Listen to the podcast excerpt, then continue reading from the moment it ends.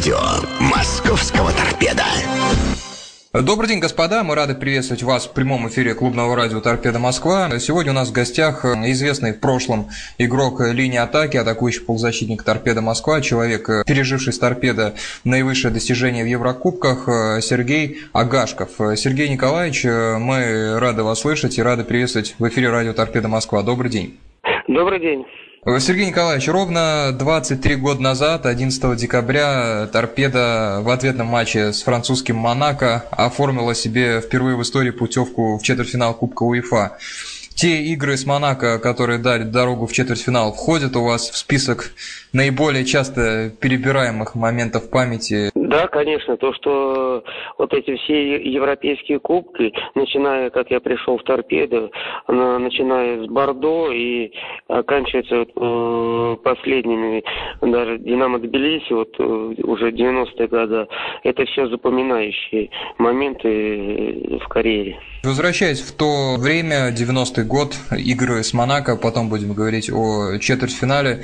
Когда узнали результаты жеребьевки, какая была реакция на соперника, что собой тогда представляла э, Монако? Было что, было приятно, что поедем во Францию, то, что хороший клуб, в то время э, хорошие игроки, и было, э, было бы приятно вот, ну, встретиться с ними, помериться силами. Было очень приятно, что вот именно э, французский Монако нам попался, и э, мы жаждали э, победить, и чтобы, ну, оценить свои силы. В этой игре Торпедо повел уже к концу первого тайма со счетом 2-0. Какая была установка на второй тайм от Валентина Иванова? Удерживать преимущество или пытаться развивать успех дальше? И как складывалась игра после 0-2? Были ли у вас моменты увеличить преимущество или там пропустили уже потом и сохраняли гол?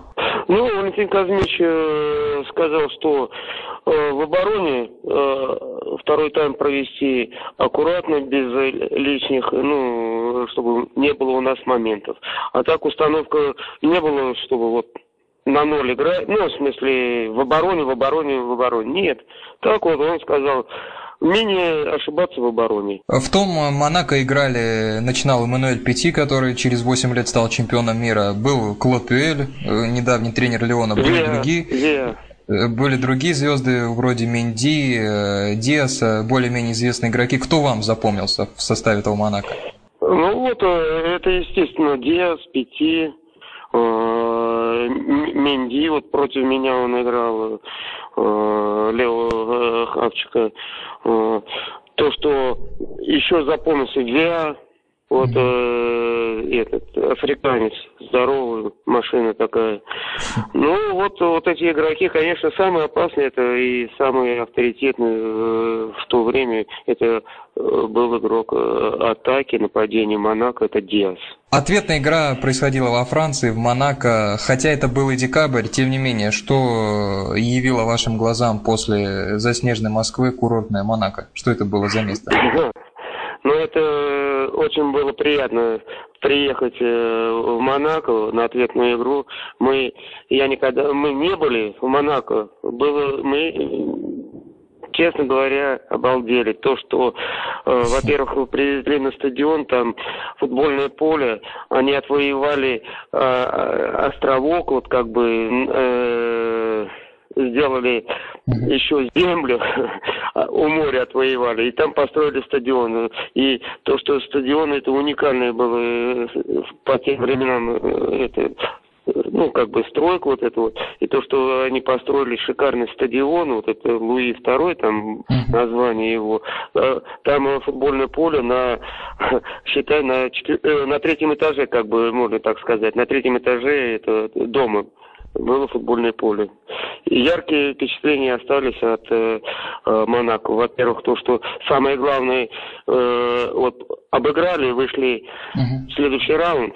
Это самое главное. И, естественно, подкрепилось вот это вот э, приятным видением вот это Монако. И, конечно, там казино вот это все только смотрели. А так вот, самое приятное, что мы вышли в следующий раунд. И посмотрели Монако. Об игре, Сергей Николаевич, вы повели на 76-й минуте, забил Юра, Юрий Тишков, а потом достаточно быстро пропустили. Соответственно, 1-1, забей Монако, игра бы ушла в дополнительное время. Какое-то напряжение было, когда Монако сравнял счет, или сохраняли спокойствие? Да не, не, конечно, напряжение было. Напряжение на протяжении всей игры.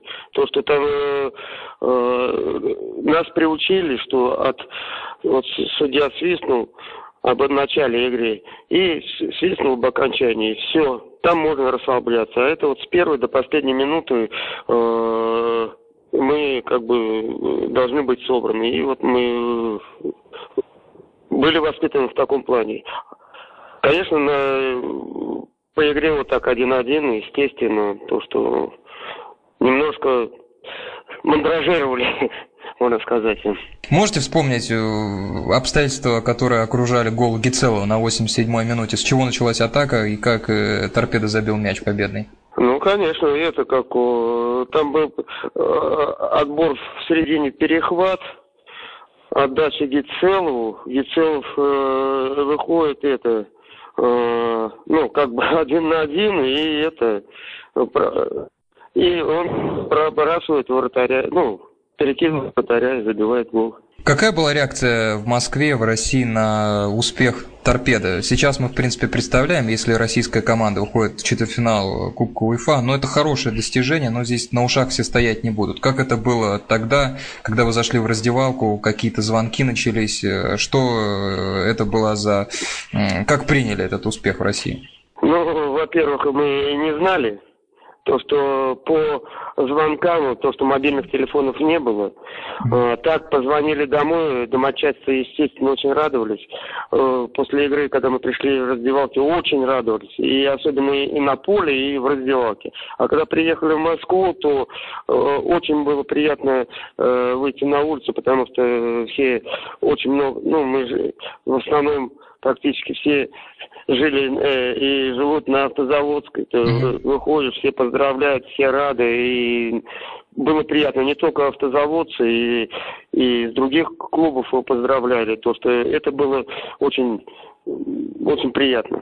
В казино заскочили команды все, Сергей Николаевич, а, после игры нет, Монако? Нет, нет, нет. Мы только это, как после игры в номер, э, потому что это как, во-первых, ужин у нас, после ужина Э, так вышли, прогулялись, посмотрели, э, не заходили, и потом пошли отдыхать, потому что рано мы вылетали.